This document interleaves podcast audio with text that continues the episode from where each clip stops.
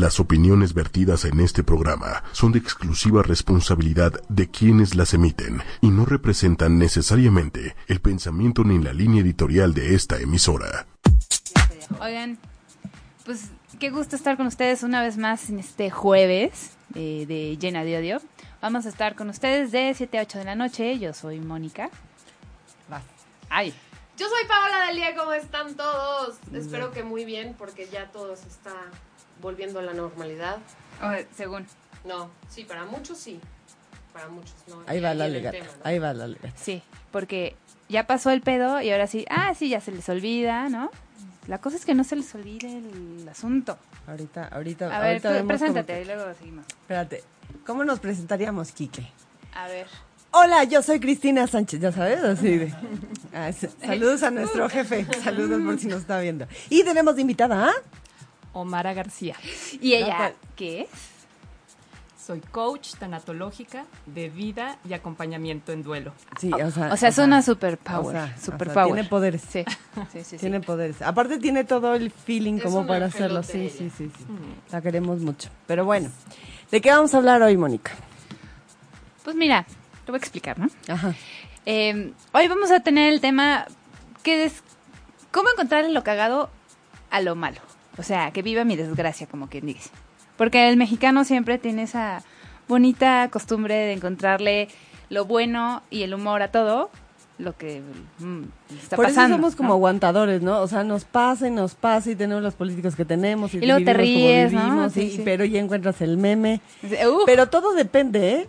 Porque que vamos sea. a tocar, vamos a tocar el punto, digo, es como ejemplo, ya no nos vamos a clavar tranquilos. tanto. o sea, sí. Pero, por ejemplo, tembló en la noche y todo el mundo echó el, el, día- el del día 7, echó el meme y jajaja, Ah, claro, no sé cuándo, sí, no sé cuánto. Tranquilos que Y viene la llegue el del segunda, 19, sí, mira, calladitos todos, calladitos. ¿Por qué es ese eh, fenómeno? Porque sí pasó feo. Ah, No, no.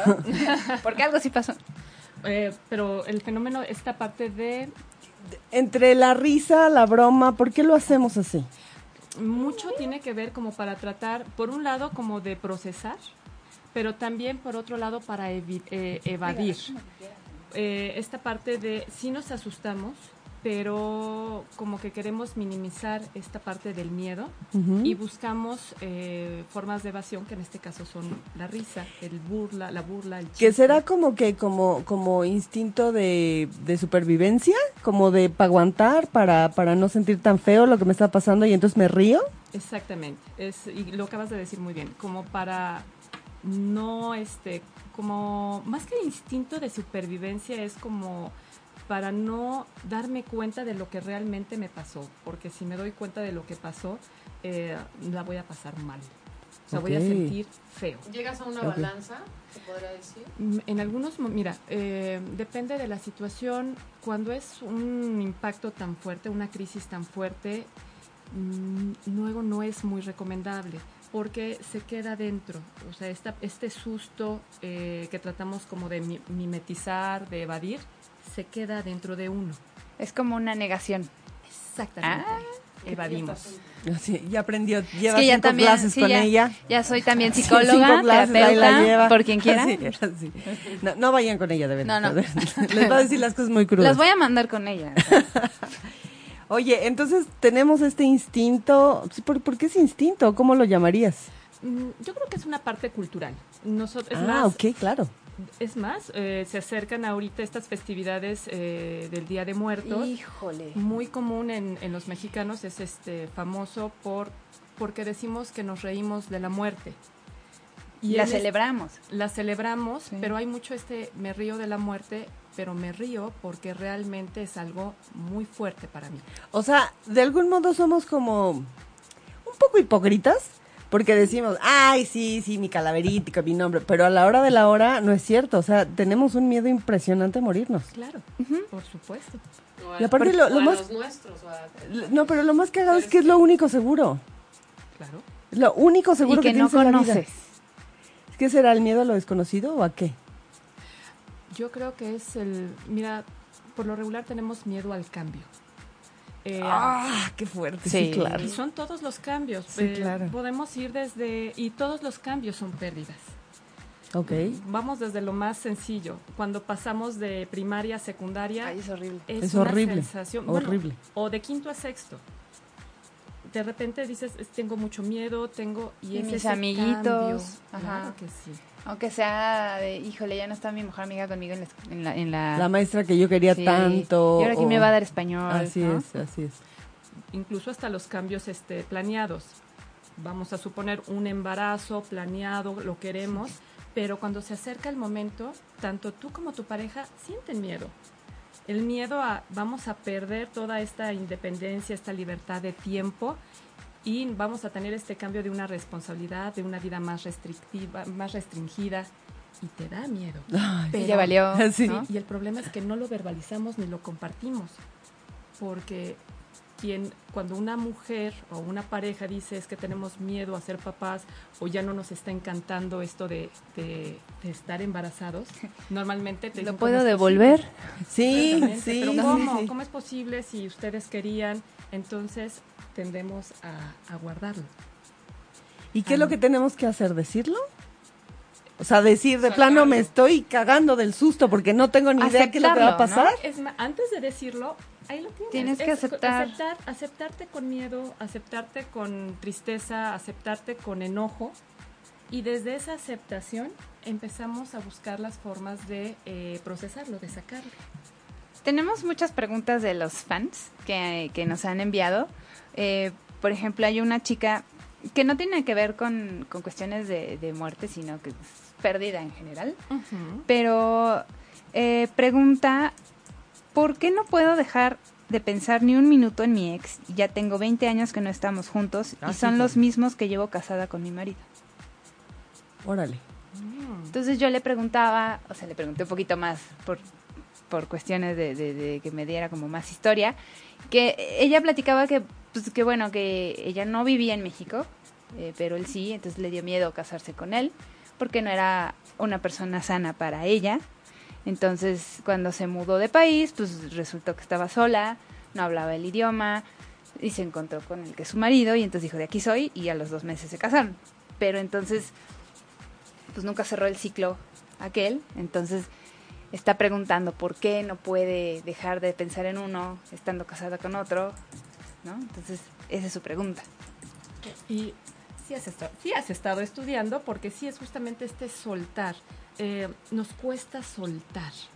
Sí, Eh, es más, aquí el, el punto es cómo habrás iniciado tu relación con el, tu actual esposo, eh, donde posiblemente no habías todavía terminado de soltar o de procesar el duelo. Entonces empezamos a hacer estos enganches, estos, eh, dejamos estos procesos atorados. A lo mejor lo que, lo que pasó, estoy especulando nada más, no conozco el caso, quisiste tapar, eh, este, tapar el, el problema con tu actual esposo. Entonces, ya de empezar una relación cuando todavía no terminas otra o no la has cerrado y este y lo que te haya significado el otro, este despedirse te lleva a tener este, relaciones pues no de las más sanas, o en este caso no es que tengas una relación mala con tu esposo, pero contigo misma hay algo que no has terminado de cerrar con, con tu antiguo novio. ¿Y qué tendría que hacer? Primero aceptarlo. Pues yo creo que primero interiorizar eh, qué fue, o sea, cómo fue que se llevó la relación, eh, qué fue lo que significó la otra persona, porque además a lo- eh, se podría ser que había ciertos apegos eh, o lo significó diferente esta parte de vivir una transición tan fuerte como cambiar de país, cultura nueva, comida nueva, clima nuevo Estar sola aquí. estar sola y, y lo único que recuerdas es lo que dejaste aquí. Es que si él estuviera aquí yo me la hubiera pasado mejor, es que si él estaría, eh, estuviera aquí... eh, no- Extrañando. Exactamente, entonces, y a lo mejor vio a, a esta persona y se agarró de él, pero todavía no había terminado de procesar eh, su duelo anterior. Pero aparte, ¿por qué está este como sentimiento de... Te la pasabas de la fregada. O sea, te la pasabas peleando con él. Eran muy poquitos los momentos ¿no? Sí. gratos. La mayoría todo el tiempo estabas de la fregada y agarrándote del chongo. Nada más se va y estás con otra persona, pasa el tiempo y dices, ¿cómo lo extraño? Ay, ¿Por qué? Porque te acuerdas de los bon- de los buenos momentos, Ajá. pero no te acuerdas de todo lo mal Sí, que lo sí, pasaste. está perfecto. ¿Por qué lo, por qué lo hacemos? Te aferras. Ya, Ahí te va. Ya, ya, ya bien. Bueno, entonces, vamos a empezar. Es más, el Saca plan- el, el, el chal, querido. Saca el chal. Vamos A empezar desde el momento de hay que analizar cómo este cómo estabas tú con esa relación, para qué estabas tú o desde dónde estabas parada tú con una relación que no era sana para ti. ¿Qué te está diciendo esta autoestima? Híjole, es que la autoestima, si hablamos de eso, empezamos con las fregaderas, de verdad. Cuando, cuando mi autoestima es baja, entonces empiezo a necesitar de estos eh, muletas, de este bastón, de este para hacer, se- seguir adelante. Exactamente, que en este caso se puede llamar pareja o Así. amistades. Ajá. Entonces, eh, cuando quiero soltarlo porque sé que no es sano para mí, pero también no he desarrollado esas, esas, este, ese empoderamiento, esa fuerza que se llama amor propio, amor a uno mismo, este, y entonces cuando lo dejo, también se lleva la muleta, que es la que me permitía caminar de tal forma. Pero entonces todo empieza desde ¿para qué estoy con una persona así? ¿Qué me está diciendo el que estoy con una persona que sé que no es sana para mí? ¿Qué me está faltando desde mí para dármelo yo misma? Hijo, es Para que... aferrarme a esa persona que no Ay, me es un en tema ningún aspecto de mi vida. Porque Ay. Entonces llegamos a estos apegos. Todo apego eh, no es sano, pero entonces estamos hablando de un apego patológico. Y claro que se refuerza, nada más me acuerdo de lo bonito, pero no me acuerdo de todo lo demás. Las patanadas que te hacía el tipo. Es un saboteador interno que me puede llegar a regresar con él. Y ojo, a esto se le puede llamar zona de confort. Claro. Exacto, porque que tiene no miedo. tiene nada que ver con lo confortable, pero sí con lo conocido. ya. Que, es a lo- quedas- eh, que, que al miedo. punto anterior, sí, claro. Porque está bien. Como vale- como dice el dicho, más vale vale malo por conocido que bueno por conocer. Exactamente. Y entonces dicen, no, pues acá por lo menos ya sé por dónde, izquierda, derecha, y si me voy con otro, o bueno, ¿Quién en otra sabe? situación, ¿Quién sabe qué cómo? miedo, porque cómo nos va a ir. Oh, Porque a lo mejor tu, tu autoestima está en el suelo que piensas que no eres lo suficientemente buena para encontrar algo mejor. Eso, eso y muchas cosas más, porque el cambio no nada más refiere con autoestima, que tiene que ver, pero, pero el cambio es para todo mundo le, le, le causa un si te cambias Claro, no el, el cambio, hay una, este, esta parte de la zona de confort, eh, yo la, bueno, la represento. Para salirte de la zona de confort tienes que brincar una barrera que se llama miedo. El miedo al cambio. Y ese miedo al cambio se, se gesta con esta palabra de, esta pregunta de, ¿y si? Quiero ¿Y si no empezar me va bien? ¿Y quiero si poner sí? exactamente y voy a poner un negocio y si no me va bien y si me quedo endeudado y, y entonces Ya ese- no ya no te quedas donde estás no no hay el cambio yo como te digo no es la zona de confort es la zona de, de conocida o zona de conform de conformismo Ah, de mediocridad Jale. O la de pero medio. duro eh Ah, es una palabra bien dura, ¿eh? Ah, Ay. pues es lo que necesitamos para darte cuenta que cada vez que te mantienes ahí, estás siendo mediocre. Es lo que hablábamos hace rato, ¿no? Y, em, esta, y además, eh, quiero todavía ampliar esto. Nos da miedo el cambio, pero hay una ley universal. Es, el cambio es constante, nada permanece. Díganme qué cosa permanece. aparte es como como ambiguo porque te da miedo cambiar te, te da miedo los cambios pero toda tu vida estás cambiando Es, es algo Pues claro. es una ley, nada permanece igual. Es más, nosotros eh, a nivel celular, nuestras células cambian cada los 21 días. días. 21 días ya tuviste células nuevas, eres una persona totalmente diferente, además de lo, o sea, eso a, a nivel físico, a nivel este intelectual, emocional, también no eres la misma persona que fuiste una semana atrás, un día atrás. Oigan, Vaya. y si tienen preguntas, háganlas ahorita, por favor, en vivo, Sí. para que si tienen Ahí. algún caso. a Jessica Jacome. Hola, Saludos. Mónica Saludos. Patiño, que Mónica no es la Patiño, chef. Mónica Sí, ya sabemos que no eres tú, es, la- que es la otra, sí. Que no es la chef, sí, sí. Es- Ah, ah, que sí, Que que sí, sí. Nos acercamos un poquito del, micro, muy bien. ahí está. Eh, preguntan por aquí Juan Vázquez. ¿Qué hacer? ¿Qué hacerle a las pertenencias de alguien muy querido que falleció hace dos años? ¿Se regalan, se tiran, se guardan, se hacen altar o qué? Eh, sí se recomienda eh, deshacerse de las, de las pertenencias. Ojo, también depende de, por ejemplo, voy a dar este, si es el padre y tiene, por ejemplo, hijos, podría ser que lo, eh, decirle a los muchachos, eh, ¿con qué te gustaría quedarte que sea, que además sea útil para ti? O sea, porque si nos vamos a quedar con el guardarropa, el niño tiene 15 y el papá pues, era un adulto, no te sirve, pero a lo mejor quiere quedarse con ese reloj que tanto le gustaba. O que significa algo. O que significa valor algo para él. Exacto. Entonces es algo representativo.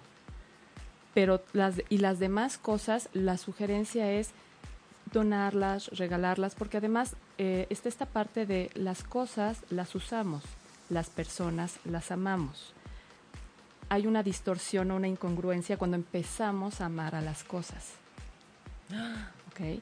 Eh, sí. De hecho, esto que es anillo de bodas, cuando es la pérdida de un- del esposo, la, la, mm, pues parte del proceso es ir dejándolo, Ok. porque esto no es mi esposo. Esto representaba que yo estaba casada. Claro, estabas unida. Es- mm, estamos unidos en otro plano, desde esta parte del amor, pero en este plano, pues es más, eh, en, los, en todos los trámites, yo, o sea, cuando eres viuda, te dicen, ok, eres soltera. O sea, Sí. ya no estás casada. Así es. Y entonces esto tiene que empezar a tener un proceso de, de desapego, de soltar. En- y ese Y es hay- un buen ejercicio.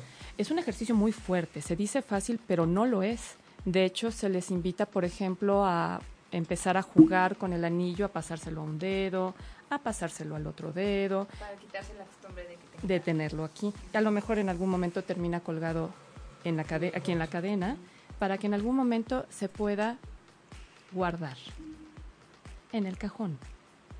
De todos modos, el, mucha gente me dice es que no puedo. A lo mejor está esta parte de significar que si yo lo dejo el anillo, lo dejo de amar o me voy a olvidar de él.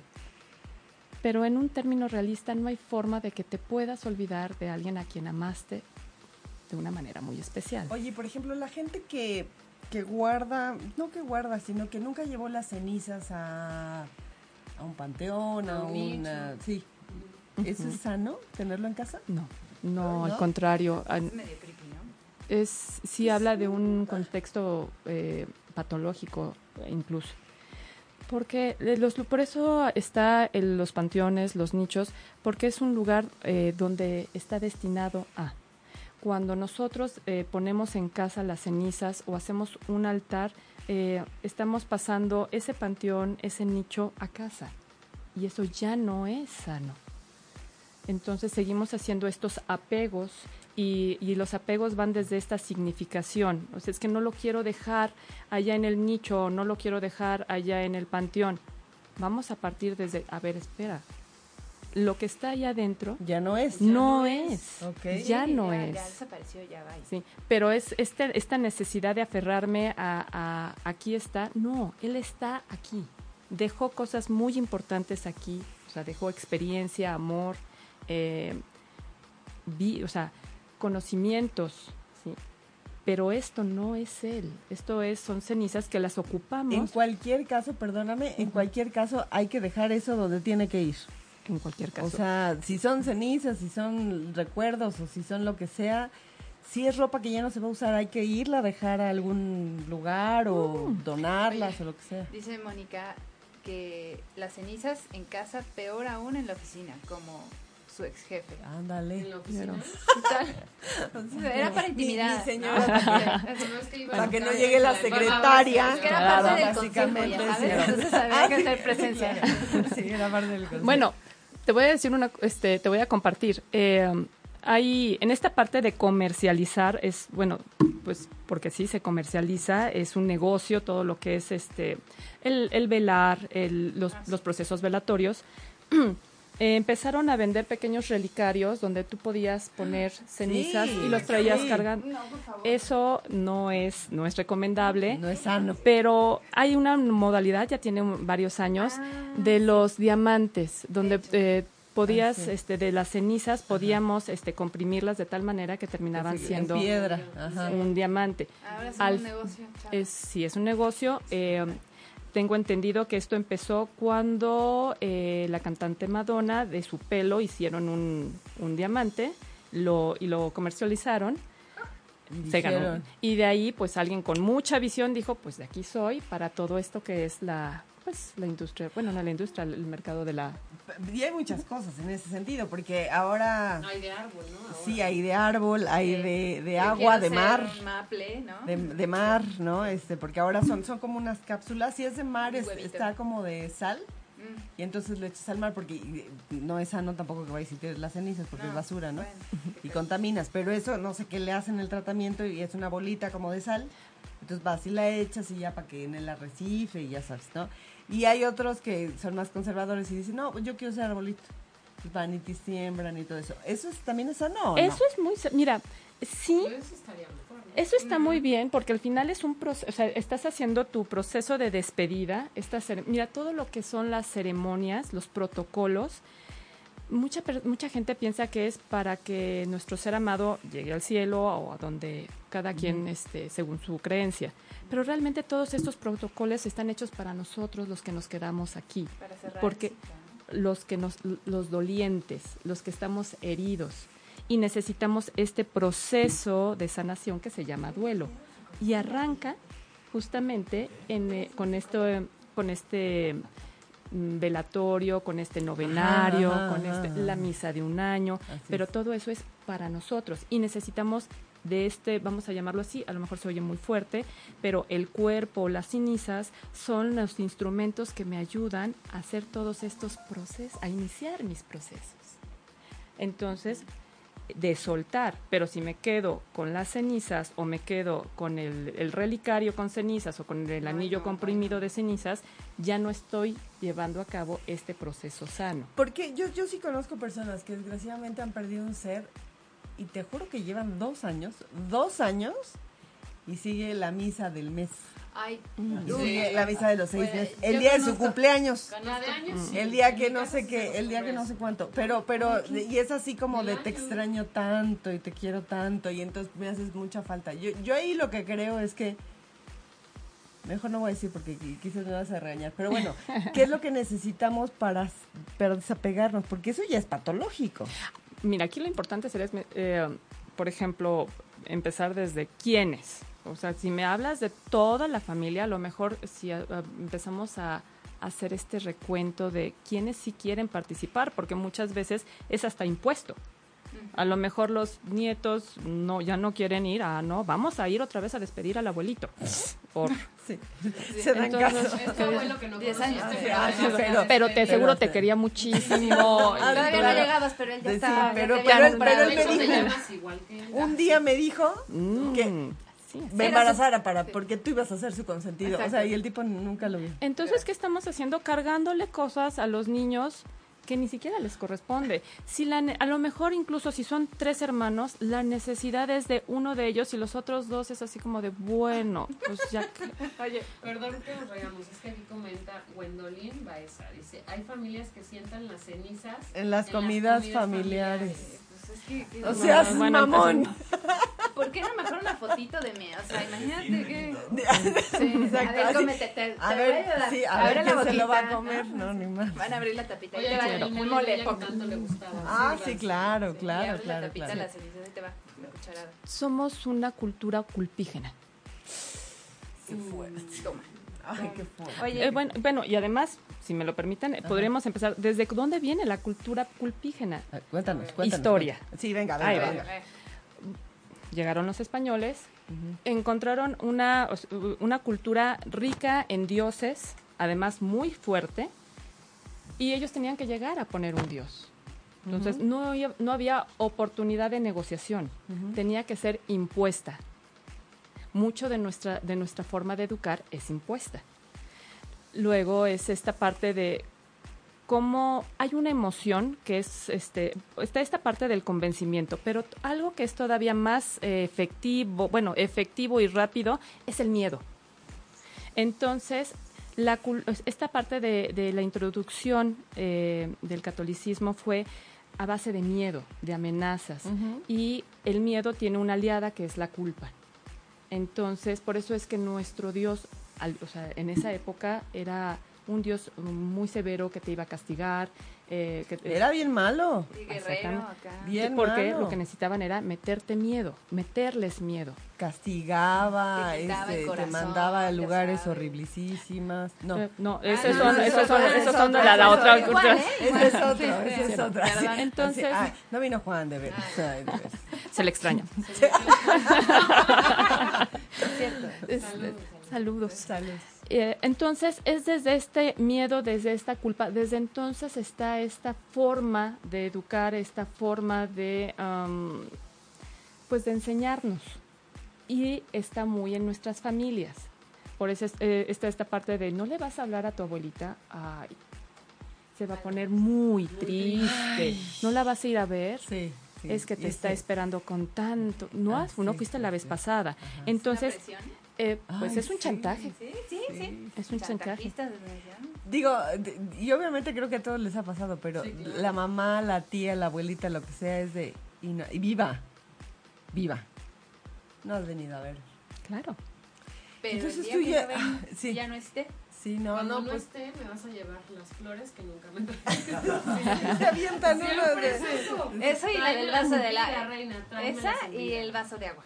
Y el Ah, vaso sí. de agua. Que tienes que tener un hijo para que, aunque sea, Te den un vaso te de traiga agua. un vaso de agua. Oh. No lo había. Yo tengo puras hijas. Todas las abuelitas fueron a la misma escuela, yo creo. Así es. Oye, preguntan por, eh, por ahí acerca de- del duelo. Eh, dicen, sé que el tiempo de duelo puede variar de persona, pero ¿cuán- ¿cuándo sabes que ya necesitas ayuda extra? Que se puede estar convirtiendo en depresión o algo así. ¿Hay alguna señal? Son ¿Para varias. Son varias. Mira, una puede ser eh, el tiempo. Eh, un duelo sano eh, puede ser de seis meses a un año, incluso dos, y todavía se puede considerar un duelo sano. Pero también estamos hablando de la intensidad, por ejemplo, del dolor. En este proceso, en este periodo de tiempo, eh, vamos, a vamos a contactar al principio con un dolor muy intenso, que conforme va pasando el proceso se va a ir disminuyendo. Eh, va a haber momentos en que este dolor eh, se va a intensificar, como por ejemplo en las festividades, en los aniversarios, pero regresará al nivel de intensidad donde se quedó. Pero si estamos hablando que ya pasó un año o, ¿Diez? o 10 y todavía la persona cuando evocamos a su ser amado o cuando llega una festividad y la intensidad del dolor es como el día 1, estamos hablando de un duelo atorado, de un duelo que necesita un proceso, o sea, necesita apoyo. Ojo, también podríamos ver, o sea, en, en un proceso, o sea, ya en este, en esta ayuda que se da, podríamos ver para qué está este, esta, esta forma de, de reaccionar. Muchas veces puede ser para, por las ganancias secundarias. Pongo un ejemplo. ¿Atención? Claro, vamos a suponer que es una viuda, falleció su, su esposo y después de un tiempo em, habla con, con sus hijos y le habla a un hijo, le dice, es que, extraño a tu papá. Y, no, y para pronto el hijo corre con ella y ya la tiene. Esto es chantaje, ¿no? Claro. Estoy escuchando una de Rocío Durcal. Entonces, aquí nos es- eh, esta persona de manera inconsciente, claro, o tal vez consciente, eh, se, se da cuenta que esa es la manera de asegurarse la atención de sus hijos. Y, Y no- le genera al hijo, por supuesto. Eh, ¿Atención? claro. Claro. bueno, es una es una relación este no funcional. O sea, no es, es- eh, ella no encuentra otra herramienta para poder decir, ven a verme. Solo ve esta herramienta que se llama chantaje. Desde, desde este yo solo por mí, o sea, ella pareciera que no, solo por ella no es suficiente el pedir que vengas a verme. O si llegáramos a un acuerdo, A lo mejor este acuerdo, en vez de que vengas a verme una vez a la semana, me vendrías a ver cada 15 días y yo no estoy dispuesta, no quiero, pero ni siquiera doy la oportunidad de la negociación.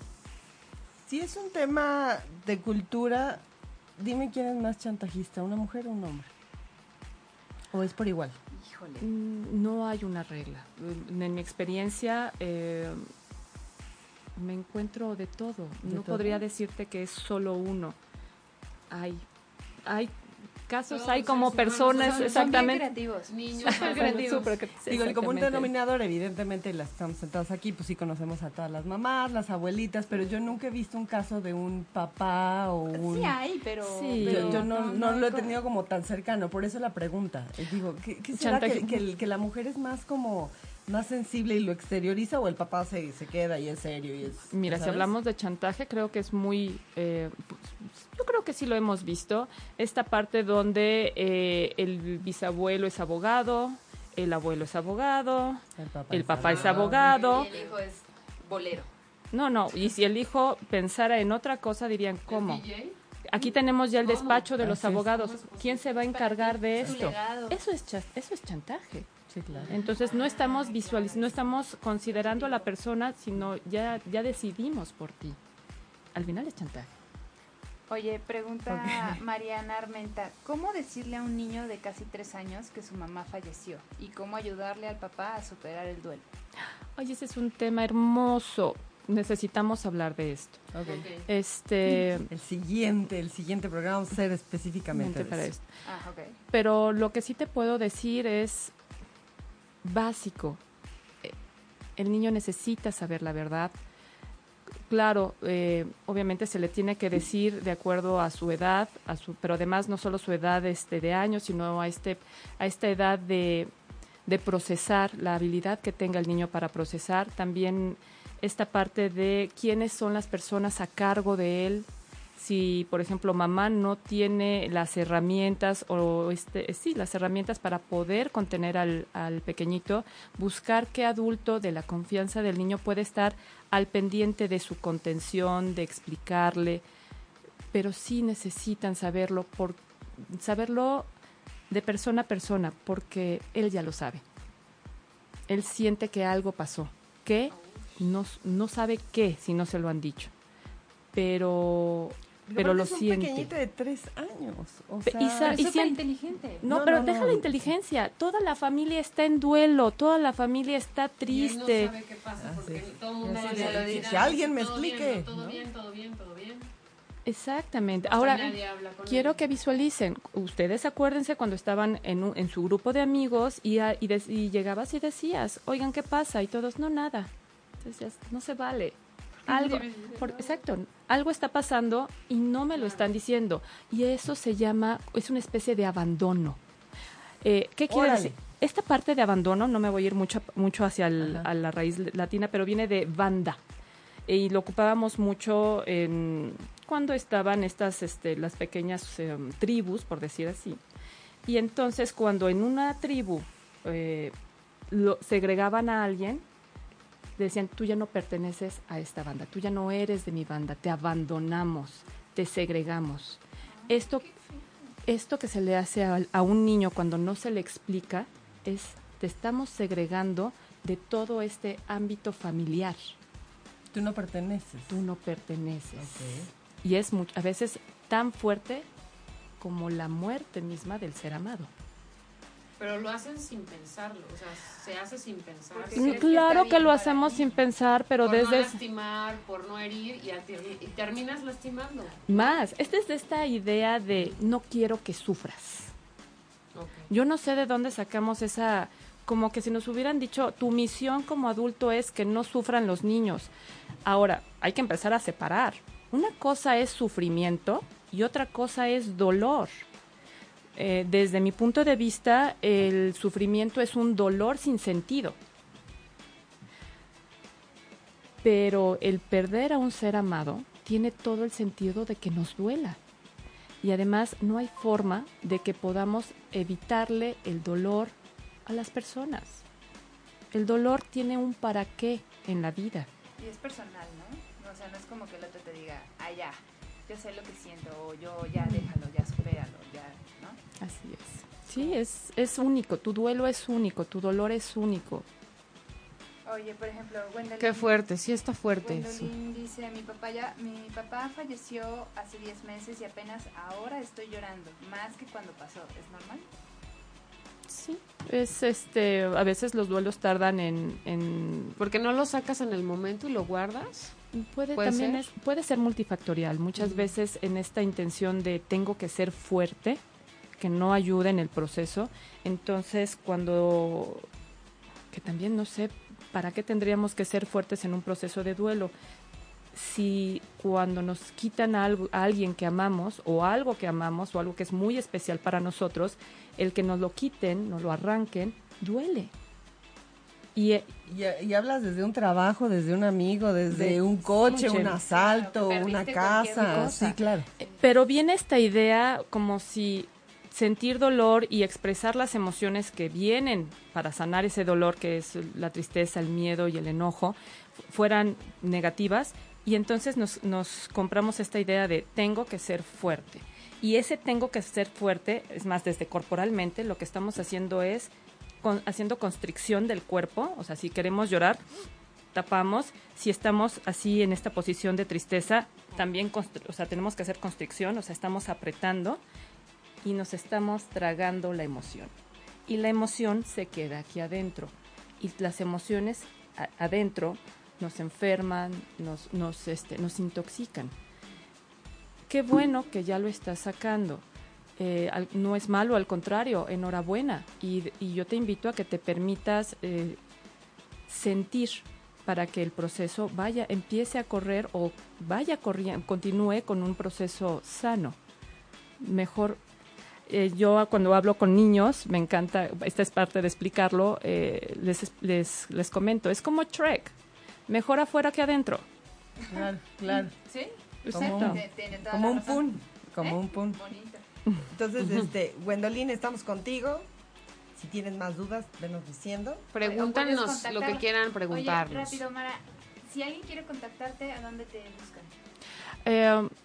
Te puedo dar mi celular, Sí, claro. Claro. 5554 55 20 19. A ver, otra vez. 55, 54. 55 20 19. Está fácil. está Sí, fácil, está y bueno. tengo varios espacios, eh, Polanco, Nápoles y San Ángel. Contáctenme y con mucho gusto les doy la información. Porque tiene, tiene ese feeling para, para hablar y te, enamora, ¿eh? Nos. Gracias. Oye, Sobre, sobre este tema de un poco de culpa y tal cosa, que hablábamos de los niños que se les ocultan cosas, que, que no, no, seguramente te han pasado muchos casos en los de que hay un secreto familiar.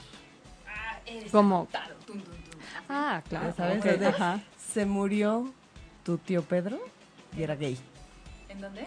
Y, Mm. y se murió de sida, pero dijimos que le dio un ataque al corazón. Ah, Ah, de esos temas sabes. hay muchos. Claro. Ajá, que es Sí, parte claro, de, del mismo tema de cómo ponemos como barreras o para cuidarnos. Supongo que es eso desde el punto de vista, no le vas a decir a tu abuelita porque si no le va a dar el soponcio. Sí, ya sabes, son tipo de enfermedades enfermedades mexicanas. mexicanas, sí. sí. ¿Por qué hacemos esto y qué tan malo o qué tan grave puede llegar a ser?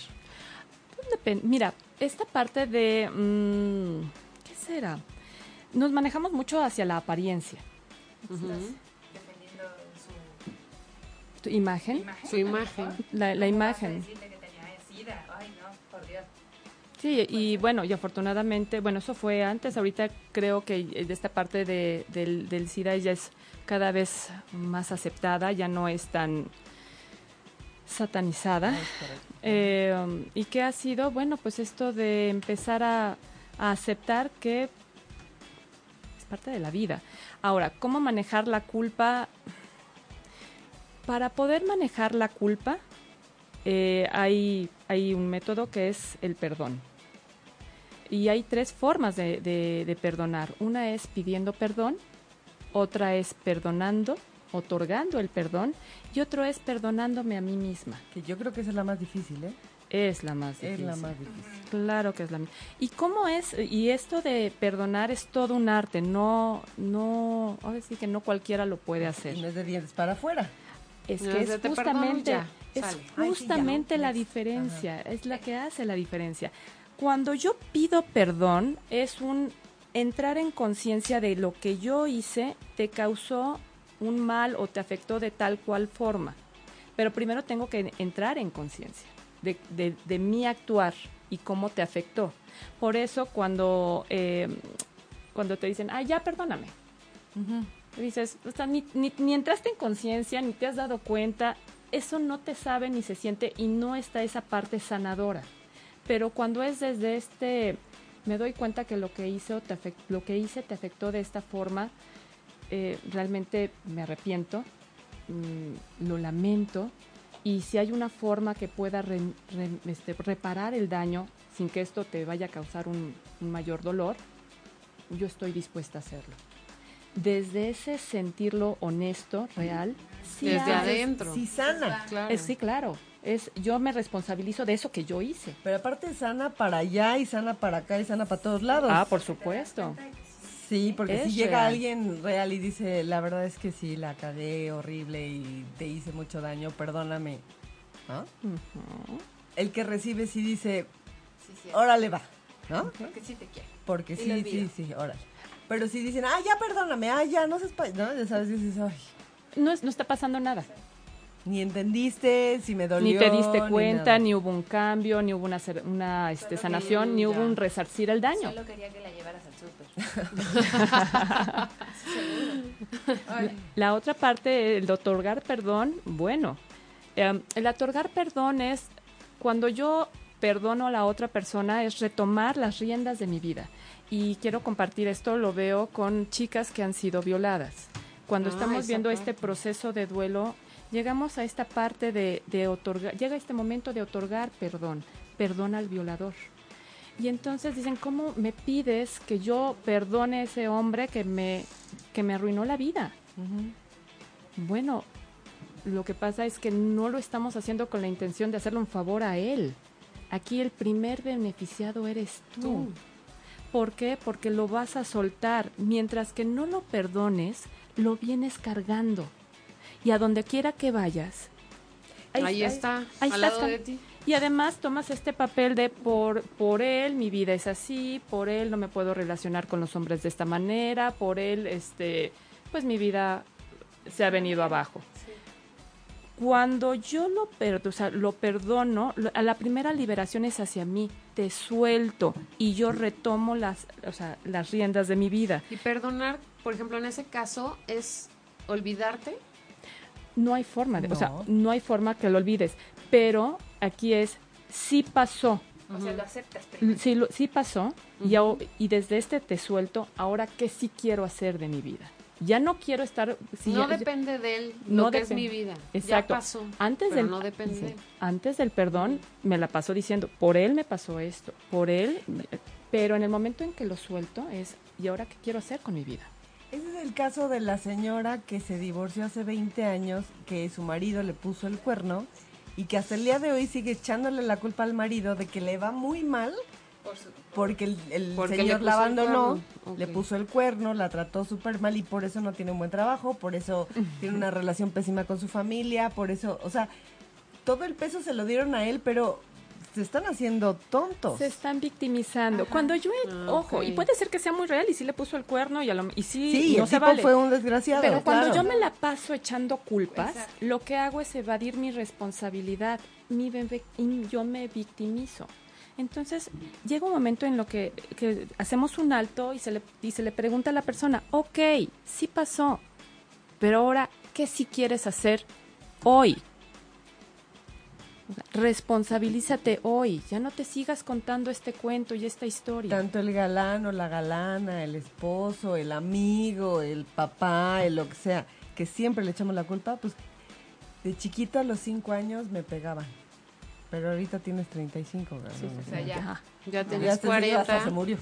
No, o sea, Sí. Y ni se ni, ni, ni le importó, porque Bueno.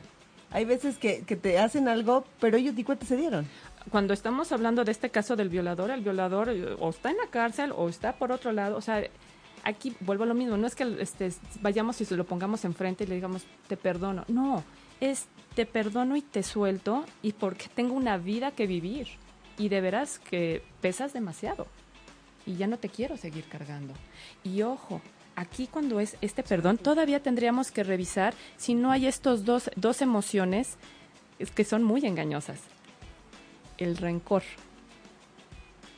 Sí te perdono, pero espero que te vaya muy mal. Eso no es soltarlo. Te des- Eso es de ojalá dientes y- para sí. afuera. Ajá. Eso es de dientes, claro. Sí, eso es de- estás deseando el mal. Que. Pero que, que saques una Oreo y, y ojalá y no traiga cremita adentro. ¿no? Hay que desearle mucho mal a la gente.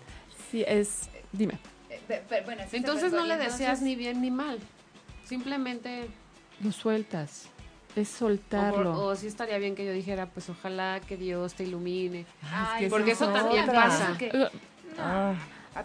Eso depende de cada quien. Es O que sea, eso se puede- también puede, digo, es, no, fíjate lo que te digo, es soltarlo. No desearle ni el bien más, suéltalo, porque tú tienes que ocuparte de ti. Tienes tanto que hacer contigo como para seguir distrayéndote si le mandas luz o si le mandas obscuridad. Claro. es soltarlo. está buena, buena, Entonces, buena. y sí revisarte esta parte de, como decimos, que no sea de evidentes para afuera, porque si el rencor, el rencor es el, yo le llamo la emocionalidad del esclavo. El rencor es ese venenito que te tomas tú esperando a que el otro se muera. Sí, claro. Al otro no le hace mal, a la única que le hace mal es a Es a mí. ti mismo. O sea, y al final lo sigo, o sea, si te das- lo sigo cargando. Entonces no es un perdonar eh, real. Por eso digo, perdonar ¿Cómo- es todo cómo un arte. empezarías? Porque Sí, suena claro. como bien fácil. ¿Cómo empezarías por cualquiera de los eventos que, que, que te pueden pasar en la vida? La pérdida del trabajo, la pérdida de la pareja, algún familiar, lo que sea. Y tú tienes entre sentimiento de culpa, entre rencor, entre cualquier sentimiento negativo, para- ¿cómo, le, ha- ¿cómo empiezas?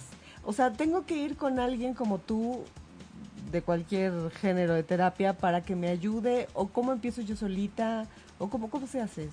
Yo creo que se empieza aceptando que es un proceso. Que tienes un problema. O sea, Que tienes un ¿qué problema pasó? y Primero, que necesitas ¿Es a como el alguien que te alcohólico? ayude, claro. Que tiene que saber que es alcohólico para, para empezar por ahí. Mm, podríamos decir que sí. O sea, tienes que aceptar primero que te pasó y que te está doliendo. Y que no va a estar padre. O sea, y te está doliendo porque fue algo especial o importante para ti. Y este me está doliendo, me está diciendo que estoy lastimado y herido y voy a empezar un proceso de sanación. Y en este proceso de sanación que se llama duelo, van a venir tres emociones, bueno, están las cinco emociones, alegría, miedo, tristeza, enojo y amor. Como la película. Ajá. Justo, Eh, ah, no, sí. Bueno, con amor, y, eh, amor y alegría no tenemos un pro- ningún problema. Pero con tristeza, miedo y amor, ese es un tema, porque nos han enseñado culturalmente a, no, a evitarlas, porque culturalmente nos han dicho que son negativas, que son malas, que no debemos contactar. Exactamente. Y por eso, y gracias a esa, ese pensamiento, esa idea, esa creencia, cada vez tenemos más chamba los Muy tanactólogos. bien, muchachos. Muy bien, ¿eh? Sí, entonces a lo mejor me estoy saboteando mi uh, trabajo, pero Llámenla. Otra vez los números. 55 54 55 20 19. No lo estaba leyendo, la verdad. Yo pensé que me lo había aprendido. no, bueno, qué barbaridad. Pero vayan con ella, de verdad. Sí, bueno, sí. Este, rápido, otra pregunta. ¿Cómo se puede superar la muerte de un ser querido que se fue por motivos no naturales, o sea, que se suicidó? En el caso del... eh, ¿Qué es lo que pasa con el suicidio? Eh, es un proceso de duelo un poco más complicado porque socialmente no tenemos el mismo apoyo de la gente que está a nuestro alrededor. Y además viene esta parte como eh, de vergüenza de algo pasó en casa y no supimos manejarlo o no lo vimos. Entonces también viene este sentido de culpa. De que si hubiera estado con él, a lo mejor no se hubiera.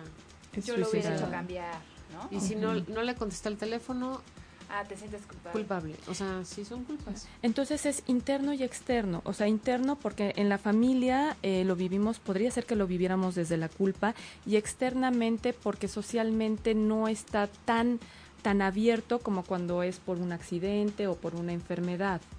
Tanto la gente tampoco sabe cómo acercarse. Pero tiene que ver también un poco como con religión, ¿no? Porque acuérdate que, que los que se suicidan no, no van al mismo lugar que tú. Ya es, Es- todos son Sí, es sí, sí, sí. multifactoriales, totalmente. Y entonces, ¿cómo le voy ¿Qué a decir a la gente que se suicidó? El proceso de duelo, eh, podríamos decir, va a correr o va a tener los, eleme- los mismos elementos. O sea, hay mucha literatura, pero están estos, este, las etapas del duelo. Van a pasar por las etapas del duelo. Algunas de estas etapas a lo mejor se prolongan un poco más de tiempo y además con una intensidad más fuerte, como podría ser en algún momento la culpa, en algún momento la tristeza, pero también se superan. Em, y sí, es este yo recomiendo en estos casos eh, apoyo de un especialista. La verdad es que hace la diferencia y además eh, puede ayudar a que el proceso corra de una manera más rápida. Damos herramientas y estas herramientas, o sea, estas herramientas que damos son desde ti mismo. O sea, vemos lo que tienes y lo sacamos para, para, tu, para tu propósito, para tu bien, tus herramientas. Y aparte, como no nos han educado, entonces no sabes ni para dónde ir, ni cómo hacerle, ni qué haces con lo que sientes. También trabajamos con esa parte, esta parte cultural, esta parte de las creencias este, limitantes, esta parte de las creencias familiares que no necesariamente son las nuestras. Híjole, venimos cargando un chorro de cosas, ¿verdad? Sí, un sí. Pero costal aparte, entero, Si no, si no haces lo que socialmente está como establecido por ellos, entonces te metes en un pedote. Ok, y es aquí donde empezamos a ver, empezamos a cuestionar, empezamos a cuestionar, a confrontar esas creencias. Es que si yo eh, les hablo de, de la razón por la que realmente se fue o, o la razón por la que se suicidó, eh, me van a dejar de querer o me van a, ca- catalogar como una mala persona. ¿Según quién? ¿Qué es ser una mala persona? ¿Cómo sabes si ellos se van a alejar o al contrario, va a haber esta parte empática, esta parte de querer apoyarte? Pero lo tenemos que hacer en un, en un espacio, en tu espacio, y eso es lo que no- nosotros, los, eh, los coaches tanatológicos, los tanatólogos, los psicólogos, es lo que ofrecemos, un espacio neutral para ti, para que podamos ver quitar esas veladuras y empezar a ver las cosas por lo que son, no por lo que, lo que aparentan ser. Oye, eh, bueno, por ejemplo, aquí Taide nos escribe. Saludos, Taide. Taide, Te sí. queremos, Taide. Taide. Eh, perdió a su pequeño hace cinco meses. Y, ah, cinco años. Cinco años. Cinco años. Cinco años, perdón, ¿eh? Em, y la verdad es que durante todo ese tiempo no ha podido soltarlo y que le hace, y se le hace muy difícil expresar todo lo que está sintiendo y pues está reprimida. Pues lo trae ahí atorado y pues sí tiene, pues está ahogando, entonces pide ayuda, ¿no? Entonces, pues Taide, si puedes contactar a Omara eh, o asistir Sí, a alguna ve de con sus- ella, te juro que es un bálsamo. Sí, te lo no, juro. bueno, muy buena con ella. No lo tienes que vivir sola. Exacto. Sí, claro. Sí, porque esa es otra. Híjole, Te es que sientes sola, no aunque tengas al ir- marido, al novio, a la mamá, a la abuela. O sea, de repente sientes. te Otra vez, sientes porque sola. no le voy a decir a mi mamá, porque como ella ya está grande, no sé a qué le vaya, Sí, ¿no? Tengo que ser Entonces, fuerte yo eh, lo que, para lo, que lo hablamos para hace acá ratito. sí, claro. no se vengan abajo. sí, sí. ¿no? Y volvemos a esta parte, tengo que ser fuerte. Esa es, es como una ley, una regla, como algo muy aplaudido ahorita, en, bueno, en, en. En este momento, claro. y eso no saben cómo, cómo atrofia, cómo, A ver, cómo espérame, rápido, destruye. yo ya sé que nos queda poco tiempo. Ay, sí, cierto. Todo, todo este tema de, de, de- del 19 de septiembre, todos nos volcamos en ayudar, todos. ¿Todos somos héroes? Todos fuimos héroes, todo el mundo le echó ganas, todo el Cada mundo un y- eh, pedacito un de granito de arena, todo el mundo se volcó en este amor de madre, ya sabes, mexicana. ¿Por qué? ¿Y eso fue para evadirnos? O- Sí. O reaccionamos a una porque ya ves que tengo que ser fuerte. Entonces tengo que ayudar al de al lado. Igual a ti te llaman la fregada, pero tú no puedes decir nada. No, me estoy aguantando, pero yo tengo que ayudar a los damnificados o tengo que hacer. ¿Por qué hacemos esto? ¿Por qué, por qué la cultura mexicana ¿no? es así? Mm, Bueno, yo me, fíjate, me- a mí me gustaría verlo desde esta parte, mm, desde un observador muy positivo, ah, y quiero compartirlo. Yo creo que nosotros estamos hechos de un de un material maravilloso. Eh, un compañero eh, eh, coach nos compartió que tenía un pues una visita alemana, un, un joven alemán que se quedó impresionado en, en lo del temblor cuando veía que cómo salían jóvenes y se iban a los lugares a ayudar. Ayudar. Y decía, pero ¿por qué no esperan a la... A que llegue el, este, sí, esta parte del de, El gobierno, la- la- el, ejército, ¿Por qué la no marina. Entonces, dice, dice, pero ¿por qué no los esperan? Porque es esta necesidad que tenemos. Decía, es que es, es increíble, porque incluso veía como como sin nada, es más, este, irónicamente, eh, la, la- hubo un momento en que en esta parte del apoyo de, de primeros auxilios terminaban ayudando a estos voluntarios porque sí, no sí, se Porque iban iban a ayudar con tacones, iban a, o sea, con pues. ropa que no se lastimaban Imagínate piernas, pero claro. pero sí hay una parte como de querer darnos, cuando en otras culturas es nos nos retiramos para que lleguen Los que saben. los que, Los sí, que sí, saben. los que corresponden. Ponden, Y aquí ajá. sentimos que todos podemos, o sea, sí podemos Yo dar. siento que más bien fue una reacción más que una necesidad de yo voy a ser el héroe. Yo siento que más bien. Sí, no, na- de, nadie "Híjole, pensó, nadie voy". pensó, dijo, bueno, me voy a No, colgar pero esta yo creo que medalla. es, no. no, es Bueno, que sí, desesperación, ¿eh? yo creo, ¿no? O sea, de saber que a lo mejor ahí estaba la amiga de la amiga de la amiga que puede ser tu abuela, tu madre, no sé. Sí, sí. Entonces, yo ayudo a jalar una piedra, no importa, aviéntamela. Este, ¿qué necesitas? Gasas, gasas, gasas, así. El, el del pipila. Cuando hay una crisis- Acá, acá, Sí. échalo, échalo. Cuando hay una crisis, esta, lo que es la parte reptiliana o las amígdalas cerebrales se inflaman. Eh, ¿Y para qué se inflaman? Por ejemplo, cuando el- en el caso de un venado, cuando ve un oso, se inflama para salir corriendo.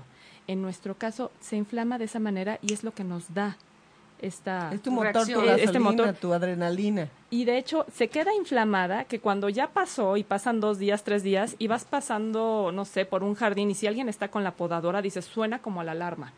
O te, estás, o te estás levantando de tu cama y dices, ay, eh, o sea, y le haces Ajá. así, pero porque te estás levantando, está temblando. Pero Sí, entonces pero es tu misma, este, este, es- inflamó. que sigue, sí, reacción. se está Ah, desinflamando, ah, se está wow. desinflamando, No, pues ya y lleva, por eso Ya lleva semanas así. Inflamada. ¿Cuánto tiempo es lo normal? Porque lleva como depende semanas. de cada persona. ¿sabes? No hay una regla general, pero sí es. Pero es esta parte de la sub, o sea, tiene ese para qué es, nos lleva a, a reaccionar. Ay, pues ya nos tenemos que ir, tristemente, Ay. ¿Nos queda un minuto? No, bueno, menos, como cinco. Cinco. rápido. Bueno, ¿puede- rápidamente. ¿Puede decir algo, Mara? A ver. Sí, ¿qué quiero invitarlos. A eh, voy a dar una conferencia, es este justamente en esta parte de la, de la pérdida, festividades en duelo, es entrada libre y bueno, ya les ¿En este dónde es? En San Ángel. es en San Ángel. Eh, ya les mandé la invitación y ojalá y la puedan subir. Eh, se va a dar muchas herramientas para poder trabajar eh, cómo se puede manejar el duelo en estas festividades que se viven de una manera totalmente diferente. Ok. Y es entrada libre. Exactamente. ¿Cuánto tenemos? ¿Qué capacidad en hay? el Memorial San Ángel. Eh, tienen que hablar para eh, registrar Ah, y perfecto. les, Ahí ahí en la les dicen. invitación vienen todos los datos, ¿no? Así Vamos a subir. Sí, sí, ya la a la subimos. Omara, eres lo máximo en nuestras vidas. De Gracias verdad que hablar contigo venir. es como bien bonito. Se siente bien bonito. Se Muchas siente gracias. una liberación. Y seguro nos vamos a meter otro porque ahí, ahí te la de donde cortar, pero en Claro, cantidades industriales. La de ¿verdad? niños, es, La de es, niños. es un Hay tema. que hacer la que sigue de niños. De niños. Vamos a ver. Que apuntar. Ok. Porque está buenísimo. Gracias a todos los que se conectaron gracias. y Gracias. estuvieron escuchándonos. Si ya llegaron tarde y no saben ni qué pasó, pueden ver la repetición en Facebook Live de ocho y media o en el de nosotros o como ustedes quieran. Y pues nos escuchamos el próximo. Gracias, Quique. jueves. Quique, que Quique. estuvo en controles. Gracias. Quique, gracias. Gracias. De 7 a Saludos 8, y besos a todos. aquí por ocho y media. Adiós. Si te perdiste de algo o quieres volver a escuchar todo el programa, está disponible con su blog en ochoymedia.com. Y encuentra todos nuestros podcasts de todos nuestros programas en iTunes y Tuning Radio. Todos los programas de ochoymedia.com en la palma de tu mano.